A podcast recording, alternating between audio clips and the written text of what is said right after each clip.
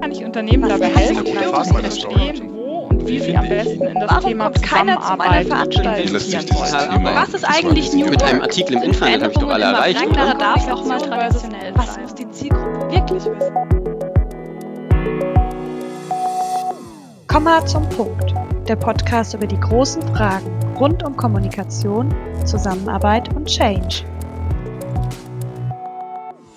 Ein wunderschönes Hallo an unsere Zuhörerinnen und Zuhörer da draußen zu unserer Folge Nummer drei vom Komma Podcast mit einem ganz besonderen Gast, nämlich Andrea Kreiselmeier, der erste externer Gast von außerhalb des Komma-Universums von dem Wunderbürgerunternehmen Böhringer Ingelheim. Hallo Andrea. Hallo Marc. Andrea, eine Frage vorweg. Das ist mir in diesen Pandemiezeiten doch immer ganz wichtig. Wo sitzt du gerade? Wie ist so gerade deine Umgebung? Also ich sitze hier an, in meinem Homeoffice, wunderbar ausgestattet mit höhenverstellbarem Schreibtisch, Blick nach draußen auf den Spielplatz und ähm, es geht mir gut.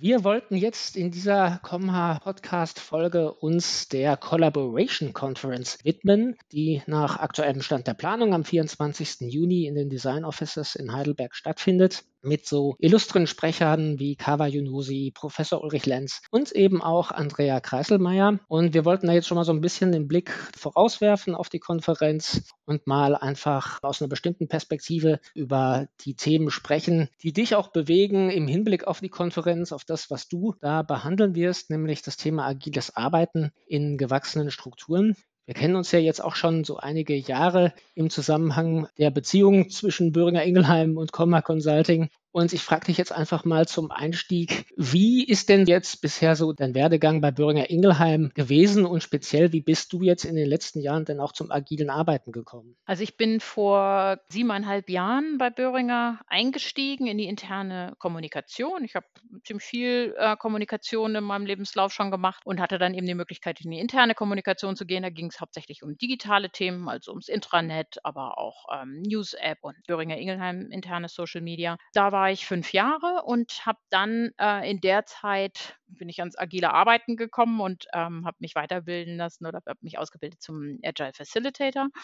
und hatte dann die Möglichkeit, in, zum Bereich Internal Consulting zu wechseln. Da brauchten sie starke Unterstützung und da bin ich bis heute, zweieinhalb Jahre jetzt und ja, genau, das ist mein Werdegang Richtung bei WI. Was ist denn bei Böhringer Ingelheim so, ich sage jetzt mal, äh, Agilität ist ja zunächst mal für unsere Zuhörer da draußen, da wird es wahrscheinlich Unterschiede geben in der bisherigen Beschäftigung oder auch Konfrontation mit agilem Arbeiten. Der eine kennt das vielleicht jetzt einfach als Schlagwort, äh, was so die letzten zehn Jahre immer häufiger auftaucht. Der andere praktiziert das vielleicht aber auch schon und ist da ganz tief drin in der Materie. Das ist ja, äh, sage ich jetzt mal, äh, jetzt nicht einfach nur so, so ein Trend, sondern ein bestimmtes Mindset, das man entwickelt, um ja was Bestimmtes zu erreichen, eben so mit bestimmten Anforderungen klarzukommen. Wie hast du das bei Böhringer Ingelheim erlebt? Was hat in den letzten Jahren äh, bei euch im Unternehmen den Ausschlag gegeben, zu sagen, okay, wir müssen da schauen, dass wir da bestimmte Schritte unternehmen, um die und die Anforderungen zu erfüllen?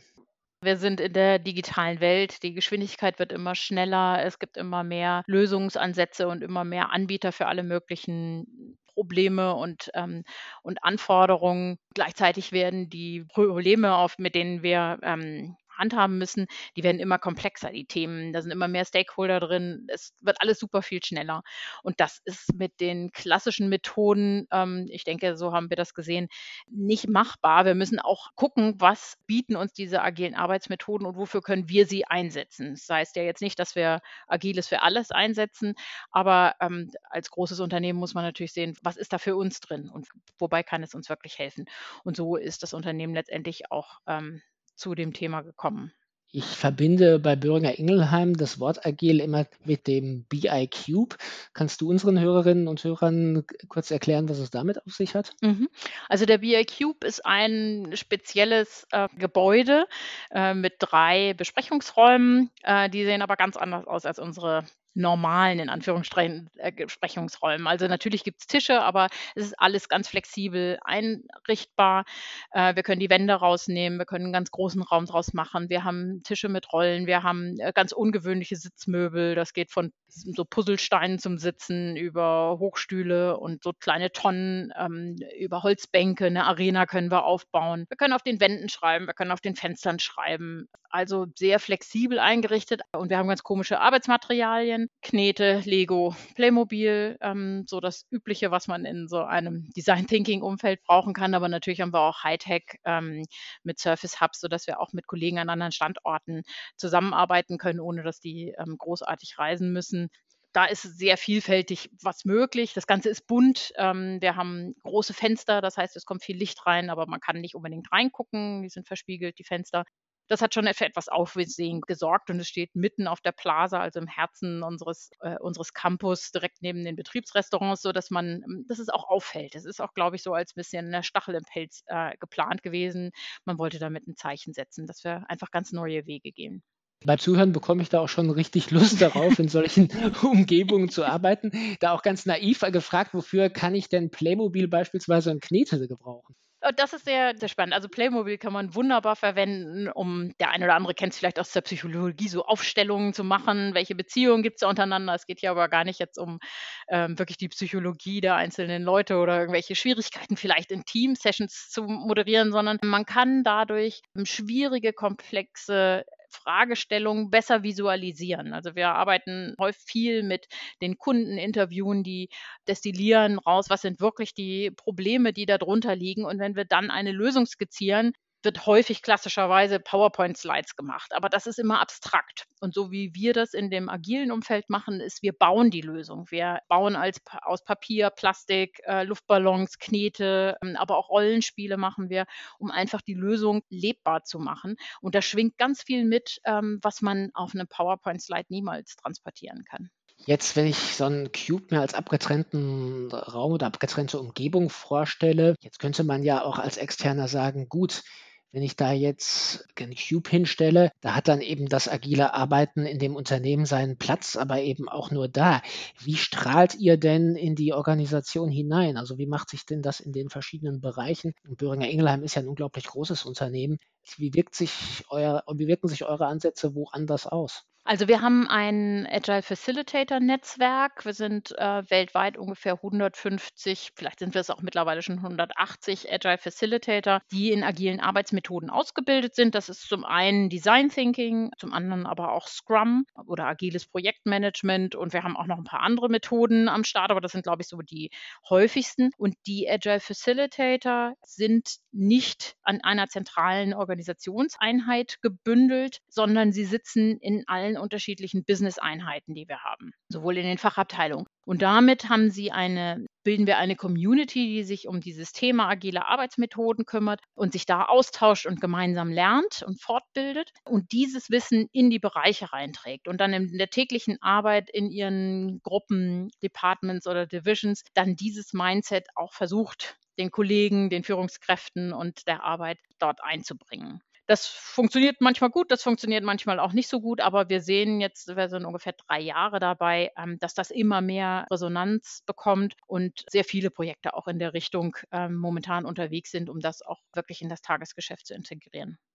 Jetzt steht das Thema bei dir ja auch auf der Collaboration Conference unter dem Schlagwort agiles Arbeiten in gewachsenen Strukturen. Böhringer Ingelheim hat sicherlich gewachsene Strukturen, insofern es ja auch ein sehr altes Unternehmen schon ist. Wie erlebst du denn das bisher? In welchem Spannungsverhältnis steht das? Inwieweit kommen euch da die Strukturen, die bestehen, in die Quere? Also es ist ja, auch unsere Strukturen sind nicht in Stein gemeißelt und die entwickeln sich ja auch, und das zeigt ja das Wort gewachsen auch. Es ist ja nicht ähm, einmal aufgesetzt und dann bleibt das die nächsten 10 oder 20 Jahre so, sondern die wachsen, die werden ergänzt. Wir sehen, dass wir neue Anforderungen haben und dann sagt man, okay, hier müssen wir noch was dran bauen und da müssen wir was anders machen. Ich bin in einem Bereich, der ist gerade Anfang letzten Jahres ganz dramatisch verändert worden. Die ganze Führungsmannschaft ist sozusagen ausgetauscht worden, nicht weil sie sich nicht gut bewährt haben, sondern einfach einfach, ähm, es war eine Rente, es gab äh, persönliche Veränderungen einfach in andere Bereiche, sodass wir da einen sehr großen Turnover hatten, sowohl von Führungskräften als auch von Mitarbeitern. Und das hat äh, unsere Divisionleiterin genutzt, auch zu sagen, okay, wenn wir sowieso gerade im Umbruch sind, ähm, dann möchte ich hier auch agile Methoden viel mehr nutzen und einfach die gesamte Mitarbeiterschaft motivieren und einbringen, uns weiter voranzubringen. So dass das gewachsene manchmal dagegen steht, aber manchmal gibt es halt auch trotzdem Chancen, um was zu machen. Und dann das andere ist, auch wenn wir gewachsene Strukturen haben, sehen wir ja, dass sich der Markt draußen ändert und die Anforderungen ändern. Und dann äh, werden auch die Strukturen neu gestellt, so, damit wir am besten ausgerüstet sind und den Challenges ähm, Herr werden können. Du sagtest gerade an diesem einen Beispiel, wir sind sowieso gerade im Umbruch und das möchten wir jetzt nutzen, um agile Methoden voranzubringen. Kann ja sein, dass der ein oder andere uns jetzt vielleicht zuhört, der in einem ähnlich großen und ähnlich strukturierten Unternehmen wie Böhringer Ingelheim arbeitet und so nach Anknüpfungspunkten für agiles Arbeiten sucht. Wäre das vielleicht was, wo du sagen würdest, wenn sich da jetzt eine bestimmte, ja, wenn es eine Umstrukturierung gibt, wenn sich ein Unternehmen neu aufstellt mit seinen Business Units, wenn irgendwo gerade ein Veränderungsprojekt, ein größeres durchgeführt wird, dass man das eventuell nutzen könnte oder zumindest prüfen sollte, ob da jetzt eine Gelegenheit ist, auch was am, am Mindset zu tun? Unbedingt. Also in einem stabilen System, wenn ich ein System verändern will, dann muss ich es immer destabilisieren, damit Bewegung reinkommt und dann kann ich auch was verändern. Das kann ich entweder machen, weil sowieso gerade was im Fluss ist, dann ist es relativ einfach, weil sich sowieso gerade sozusagen die Puzzlesteine werden hochgeworfen und dann kann ich vielleicht etwas dirigierend eingreifen und kann ganz neue Rahmenbedingungen schaffen und dann fallen die Puzzlesteine halt woanders hin.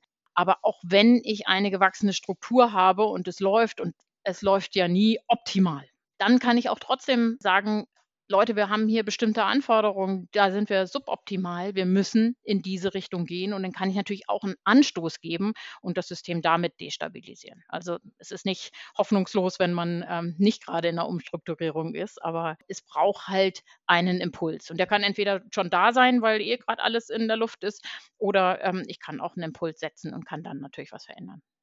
Jetzt hast du eben schon einen kurzen Einblick gegeben, wie es so im äh, BI Cube aussieht und was da so alles ist. Und jetzt haben wir ja die Collaboration Conference vor uns mit dem Schlagwort neue Formen der Zusammenarbeit und der Teamführung. Wie erlebst du das jetzt so in der letzten Zeit, seit du dort arbeitest? Also wie und wo erlebst du neue Formen der Zusammenarbeit und woran machst du das fest im Vergleich zu den Formen der Zusammenarbeit, die du so in den ersten Jahren äh, bei Böhringer Ingelheim erlebt hast?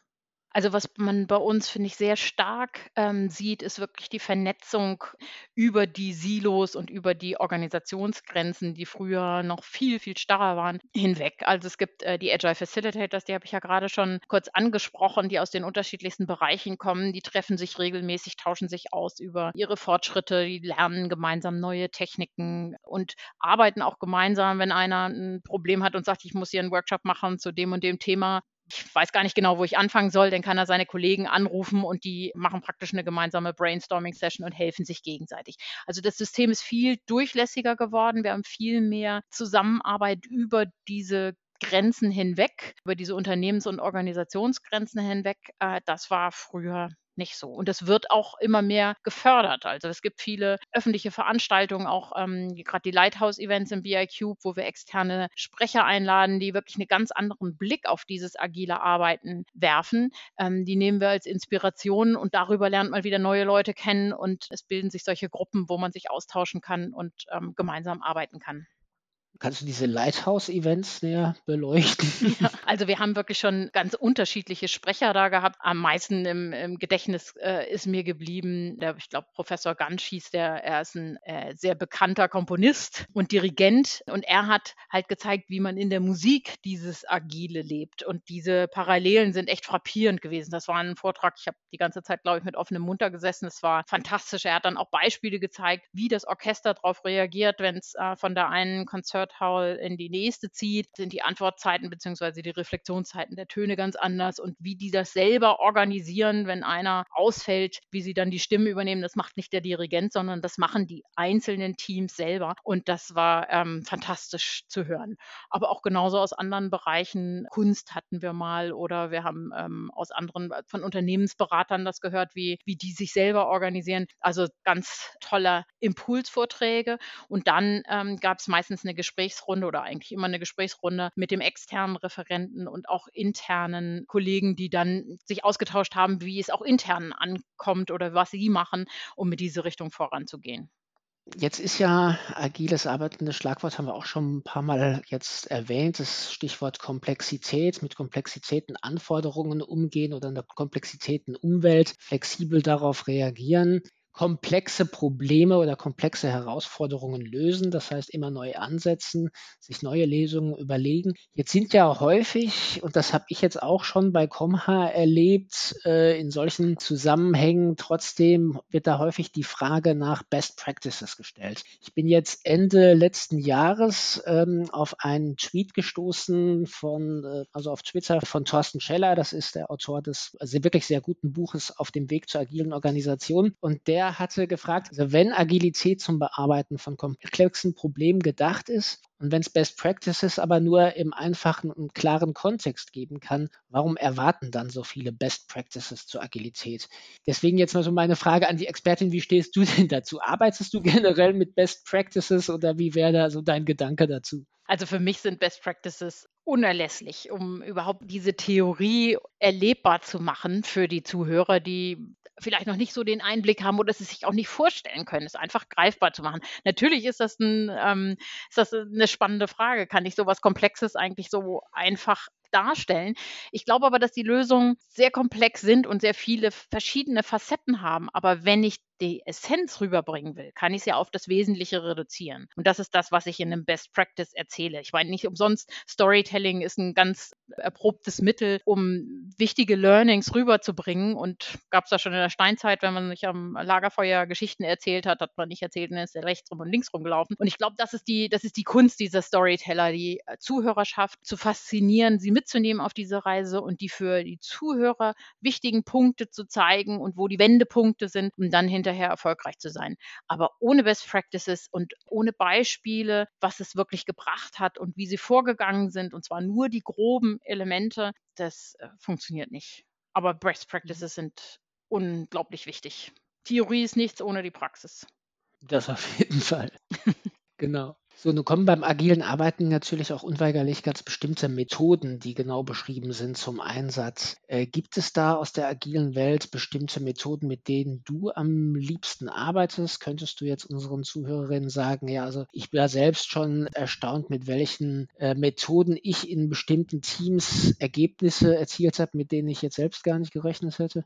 Ich habe ein paar, also ich habe zwei Methoden schon intensiv angewendet. Das eine ist ähm, Design Thinking, das andere ist Scrum. Ich finde es immer wieder faszinierend, ähm, zu was Teams möglich sind, wenn wir mit Design Thinking arbeiten. Also ich weiß nicht, ob der eine oder andere Design Thinking kennt. Wir arbeiten immer mit sehr diversen Teams, wo ganz unterschiedliche Fähigkeiten, Skills zusammenkommen. Die Leute kennen sich meistens gar nicht, wenn wir in den Workshops, und der eine oder andere schon, aber das ganze Team meistens so nicht. Ähm, und das ist gerade das Spannende daran an. Und diese Dynamik zu erleben, zu Anfang sind sie alle sehr reserviert, stellen sich ähm, vor, ich bin der und der und komme aus dem Bereich, ganz distanziert.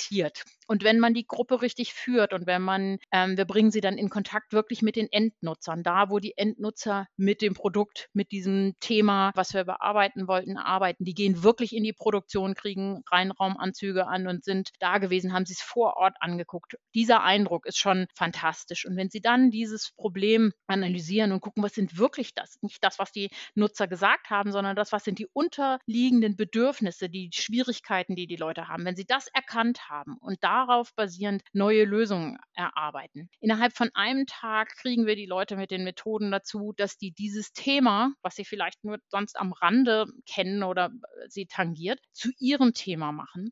Und am zweiten Tag reißen wir die Leute die Vorlagen aus der Hand und sagen, okay, sag mir nur kurz, was sollen wir hier auf dieser Vorlage machen? Und dann arbeiten die weiter. Ich muss sie nicht motivieren und nicht sagen, los geht's weiter, sondern sie reißen mir förmlich die Sachen aus der Hand. Und dann die Krone setzt das Ganze auf, wenn sie dann ihr Prototyp gebaut haben mit Knete, Luftballons, äh, Strohhalmen, haben gemalt, haben ein Rollenspiel gemacht, zeigen sich das gegenseitig, lernen voneinander. Wir arbeiten meist mit zwei Gruppen, die an dem gleichen Thema arbeiten. Und dann, wenn sie den Leuten, den Nutzern diese Lösung vorstellen, und diese Nutzer sitzen da und kriegen ein Strahlen in den Augen, die kriegen ein Lächeln auf dem Gesicht, so, endlich hat es mal jemand verstanden. Und für das Team, da kriege ich jetzt sogar Gänsehaut, wenn ich dran denke. Ich sehe die Leute gerade vor mir. Die Leute, die diese Lösung erarbeitet haben, nehmen wieder dieses Feedback der, der Nutzer auf und wandeln das weiter. Die sprühen davon. Und wenn sie dann an dem Nachmittag des zweiten Tages das Ergebnis dann dem Management vorführen, die dann darüber entscheiden, wie es weitergeführt wird, habe ich bis jetzt noch nicht erlebt, dass das irgendeinen Manager kalt gelassen hat. Also diese Umwandlung in der kurzen Zeit von ähm, ersten Tag 9 Uhr fängt es normalerweise an, Abschlusspräsentation nach zweiter Tag 15 Uhr ist so ein klassischer äh, Rhythmus. Diese, dieses Team bildet sich so schnell und ist so infiziert von diesem Virus ähm, und sprüht vor Ideen und das ist fantastisch zu sehen. Unter uns gesagt. Na, seid ihr jetzt neugierig geworden auf Design Thinking? Die agile Methode, die gleichermaßen Mitarbeiter und Manager bei Böhringer Ingelheim und anderen Unternehmen mitreißt, könnt ihr auch auf der Collaboration Conference Rhein-Neckar am 24. Juni ausprobieren. Und zwar im Schnelldurchlauf. Ich bin Fabian Herold und ich arbeite seit 2012 bei Comha Consulting. Dabei widme ich mich seit einigen Jahren schon dem agilen Arbeiten und habe dann 2019 eine Ausbildung zum Agile Coach gemacht. Ja, und wenn es um agiles Arbeiten geht, dann ist Design Thinking eine der verbreitetsten agilen Methoden. Die kommt vor allem dann zum Zug, wenn es darum geht, komplexe Fragestellungen zu lösen oder neue Produkte und Services zu entwickeln. Und für den Erfolg von Design Thinking gibt es meines Erachtens drei ganz hauptsächliche Gründe. Der erste ist, Produkte und Services, die mit Design Thinking entwickelt wurden, sind einfach nützlicher. Das liegt vor allem daran, dass wir bei der Methode das zugrunde liegende Problem aus der Nutzersicht unter die Lupe nehmen. Wir versuchen wirklich, die Nutzer und ihre Bedarfe ganz genau zu verstehen und entwickeln erst dann mögliche Lösungen, die dann sehr praxisnah oft sind. Der zweite Grund ist, Design Thinking macht Innovation schneller. Wie wir gerade bei Andrea gelernt haben, dauert so ein Design Thinking Prozess gar nicht lang. Schon in zwei, drei Tagen entwickelt ein Design Thinking Team einen Prototypen und kann ihn dann an potenziellen Nutzern schon testen. Das beinhaltet natürlich auch das Prinzip von Fail Fast, also dem schnellen Scheitern. Indem wir schnell in die Umsetzung und in die Testphase kommen, können wir rasch aus den Fehlern lernen und es dann im Anschluss auch direkt besser machen. Und der dritte und wichtigste Grund für den Erfolg von Design Thinking ist, es macht einfach Spaß. Andrea hat gerade sehr gut die Begeisterung beschrieben, die sich in so einem Team in einem kurzen Zeitraum entwickeln kann. Oft kommen hier Personen zusammen, die sich noch nicht kennen, die haben ganz unterschiedliche Fachgebiete und treffen ganz unterschiedliche Lebenserfahrungen aufeinander. Das ist eine super Gelegenheit, um voneinander zu lernen und Probleme gemeinsam zu lösen. Hört sich das jetzt gut für euch an? Dann schaut doch direkt mal auf collaboration-conference.de vorbei. Dort findet ihr weitere Details zu meinem Design Thinking Workshop und natürlich auch zum weiteren Programm. Und ihr könnt euch dann direkt anmelden. Und jetzt viel Spaß beim zweiten Teil des Podcasts mit Andrea.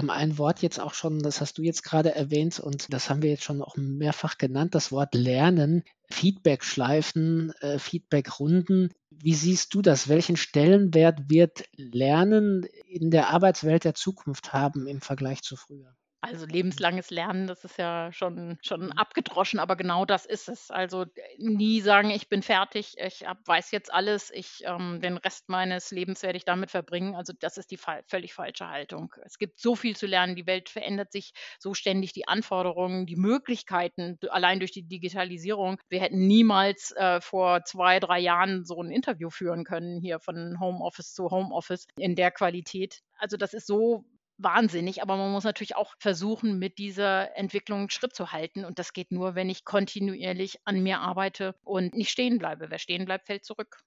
Gehen wir mal von der Ebene des Individuums auf die Organisation. Klar, Organisationen bestehen aus Individuen beziehungsweise aus Interaktionen zwischen Individuen. Ich habe eine schöne Stelle gefunden, auch in dem bereits von mir erwähnten Buch auf dem Weg zur agilen Organisation. Und zwar wird da äh, Bezug genommen auf Gunther Dück. Äh, der schreibt, dass Gruppen unter Druck also oft unter Druck Unsinn erzeugen. Äh, Organisationen bestehend eigentlich aus talentierten Menschen mit den allerbesten Absichten, dann aber oftmals äh, so eine Systematik haben, dass sie eigentlich äh, die Talente ihrer Mitarbeiter abwürgen und dass Mitarbeiter oftmals viel weniger für den Kunden arbeiten, als äh, eben den eigenen Abteilungsleiter zufriedenzustellen. Das es kommt gerade in großen Organisationen vor, dass eben auch vor allen Dingen Effizienzwellen und der starke Druck darauf, möglichst alle schlank zu halten, dass das genau gute Ideen bei den Mitarbeitern und damit eben auch innovative Ansätze in einem Unternehmen eigentlich abwirkt. Es ist ja Böhringer Ingelheim gerade ein Unternehmen, das sehr langfristig denkt und das sich auch immer wieder auf die Fahnen schreibt. Wir denken in Generationen, äh, nicht in Quartalen. Wie stellt ihr sicher, dass die Organisation klüger wird? Und was, kann, was können vielleicht auch andere Unternehmen in diesem Zusammenhang von Böhringer Ingelheim lernen? Ich meine, das, was du gesagt hast, die Einleitung fand ich schon ähm, sehr spannend, dass die Menschen zwar das Beste tun wollen, aber es ist immer die Frage, auf wen richten sie sich denn aus? Was ist denn ihr Ziel? Geht es darum, meinen Chef glücklich zu machen, damit er meinen Gehaltscheck hoffentlich, hoffentlich ein bisschen höher ausstellt das nächste Mal? Oder geht es darum, eine wirklich gute Lösung für den Endnutzer zu bekommen. Und das erfordert natürlich auch ein ganz anderes Leadership. Wenn mein Chef immer nur sagt, ich muss einen Knicks machen und ähm, jawohl, Herr Dr. Meyer und so weiter. Wenn es das ist, was zählt, dann sind das für mich die falschen Werte. Und ich glaube, Böhringer hat das erkannt. Es geht nicht, natürlich geht es um Respekt es geht mir nicht hier darum, ähm, respektlos meinem Chef gegenüber aufzutreten. Aber äh, was ist das wirkliche Ziel? Und wir können nur erfolgreich sein, wenn wir den Patienten helfen. Das ist ja unser größtes Gut. Das ist unser Ziel, was wir machen wollen, Patienten und ähm, auch den Tieren helfen. Auch für uns eine Form von Patienten sozusagen ist. Wir machen ja Healthcare und äh, Animal Health. Und darauf muss unser ganzes äh, Wirken ausgerichtet sein, sowohl meins oder das, ähm, das Wirken meiner Kollegen, also der Mitarbeiter. Und die Führungskräfte verstehe ich in dem agilen Umfeld als Servant Leader. Also die müssen praktisch die Mitarbeiter, die das Fachwissen haben und die die Lösungen erarbeiten, befähigen und ihnen die Möglichkeit geben, dass die das Beste aus sich herausholen können. Und damit haben wir dann auch langfristigen Erfolg, weil nur wenn, ähm, äh, wenn wir unseren Kunden helfen können, dann liefern wir den Mehrwert, dass sie zu unserem Produkt greifen und nicht zu dem der Konkurrenz. Ja, okay. Denken wir das Ganze jetzt nochmal wieder die, in der Schleife auf die Konferenz, die im Juni bevorsteht. Also wir hoffen zumindest, dass sie im Juni stattfindet. Natürlich im April oder Mai die nächsten Virusmutationen äh, die Lage erschweren. Dann kommen wir vielleicht auch mit Alternativplänen, aber wir gehen natürlich optimistisch davon aus, dass die Konferenz stattfindet und die Lage überhaupt allgemein eine viel bessere ist als jetzt zu dem Moment, wo wir das gerade aufnehmen. Collaboration Conference Rhein-Neckar, da machen wir uns ja insgesamt viel Gedanken über die Arbeit der Zukunft. Was geht dir generell durch den Kopf, wenn du, ich meine, wir haben natürlich jetzt schon einiges davon beschrieben im Vorfeld, aber wenn du generell das Stichwort Arbeit der Zukunft hörst, was geht dir da alles durch den Kopf? Ganz klar einmal das flexible Arbeiten. Das haben wir ja jetzt alle ganz gut gelernt seit ähm, Anfang letzten Jahres. Also egal, wo die Leute sitzen, ähm, wie sie connected sind, ähm, man muss nicht im gleichen Raum und im gleichen Gebäude sitzen, um zusammenarbeiten zu können, sondern es geht da mehr um natürlich die digitale Vernetzung, aber auch das Mindset, dass ich ähm, mit meinen Kollegen zusammenarbeiten will. Ich meine, wenn jeder in seinem Home Homeoffice sitzt, dann ist es sehr einfach, sich abzuschotten von den anderen. Aber das erlebe ich gar nicht, sondern dass, äh, dass man viel miteinander redet. Also eigentlich ist es egal, wo die Leute sitzen und auch diese Teamzusammensetzung. Ich habe zwar mein organisationelles Team, aber ich kann ganz schnell ein paar Leute rekrutieren, um an einem bestimmten Thema zu arbeiten oder mit anderen Kollegen ein anderes Thema oder ein Projekt zu bearbeiten. Das ist natürlich noch viel einfacher, weil ich muss halt nur eine andere Nummer wählen und schon bin ich da drin. Wichtig für das zukünftige Arbeiten ist auch immer mehr diese ähm, am Puls der Zeit zu sein, zu wissen, was, was kommt denn, was gibt es für neue Möglichkeiten und ganz unerlässlich. Was will denn eigentlich der Nutzer? Was ist denn eigentlich das, was ihn stört, wo er Unterstützung braucht? Und häufig weiß er es gar nicht. Also ich kann nicht einfach den Nutzer fragen, was sollen wir denn jetzt für dich entwickeln? Dann sagt er, alles gut. Ähm, der Henry Ford hat ja seine Nutzer gefragt und die haben gesagt, ja, wir brauchen schnellere Pferde.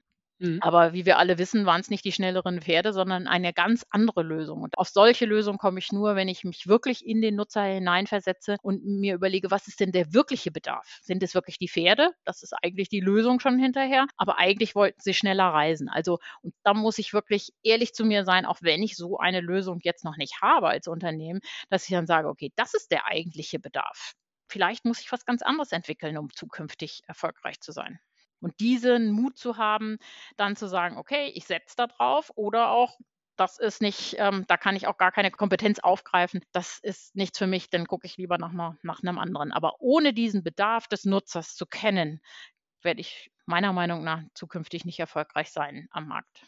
Wie optimistisch bist du denn da in Bezug auf die nähere Zukunft? Also sowohl jetzt natürlich vor allen Dingen, was, was dein eigenes Umfeld und dein eigenes Unternehmen anbelangt. Was sind da so deine Ziele für die nächsten fünf Jahre, sage ich mal? Was willst du da besonders vor allen Dingen vorantreiben? Was ist dir wichtig? Also ich glaube, was wir dringend brauchen, und da sind wir aber dran, ist die Art, wie wir arbeiten, flexibler zu machen, dass wir schneller reagieren können, ähm, dass wir mehr Unterstützung den Mitarbeitern bieten, dass sie Ideen, die sie haben, weiter voranbringen können. Natürlich muss das in, dem, äh, in den Gesamtkontext passen und natürlich muss es zu dem Unternehmensziel beitragen. Wir können jetzt nicht was ganz anderes plötzlich machen. Das wäre, glaube ich, nicht sinnvoll.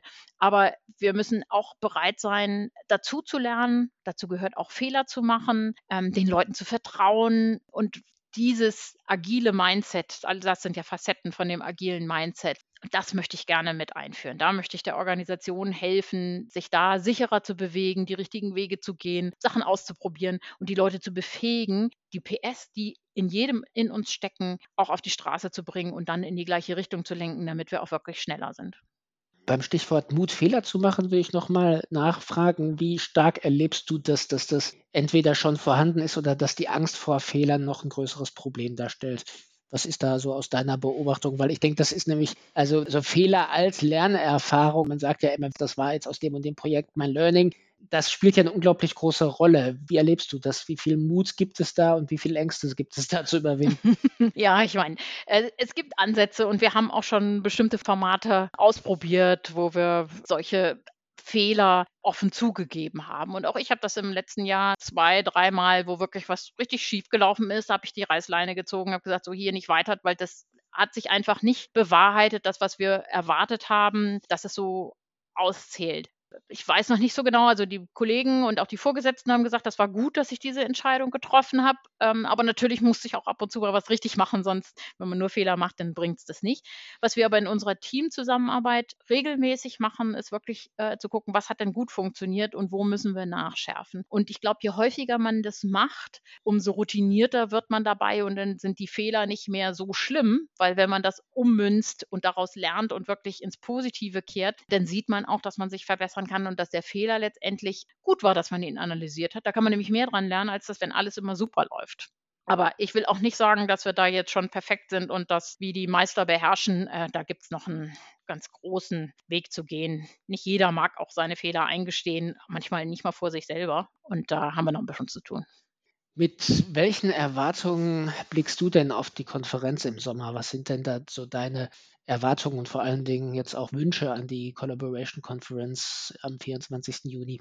Ich finde es immer super spannend, von anderen Unternehmen zu hören, auf welcher Reise befinden die sich, wie weit sind sie gekommen, was hat funktioniert und vor allen Dingen auch, was hat nicht funktioniert. Da sind wir wieder bei unserer Fehlerkultur, weil ich finde, da kann man super viel lernen. Ich freue mich auf die Diskussion mit den Teilnehmern, auf die Erfahrung und hoffe da auch viel Anstöße für meine Arbeit mitzunehmen.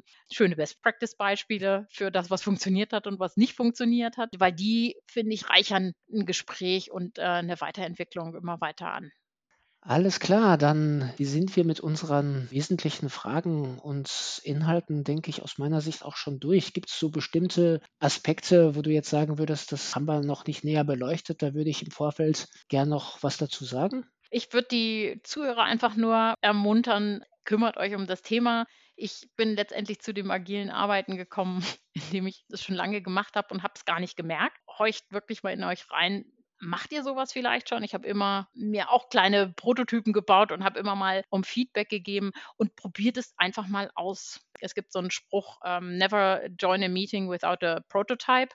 Scribbelt mal was, zeigt es euren Kollegen und ihr werdet überrascht sein, was für Feedback zurückkommt. Ich bin jedes Mal überrascht, wenn ich so einen Prototypen mitnehme. Es geht nicht darum, immer das zu bestätigen, was ich schon immer gedacht habe, sondern es kommen immer neue Aspekte, wo ich denke, Mensch, das habe ich ja gar nicht gedacht. Also das ähm, ist einfach nur so ein Tipp. Also das finde ich immer wieder überraschend, was da, was da rauskommt. Die Leute denken meistens ganz anders, als äh, ich das erwartet habe.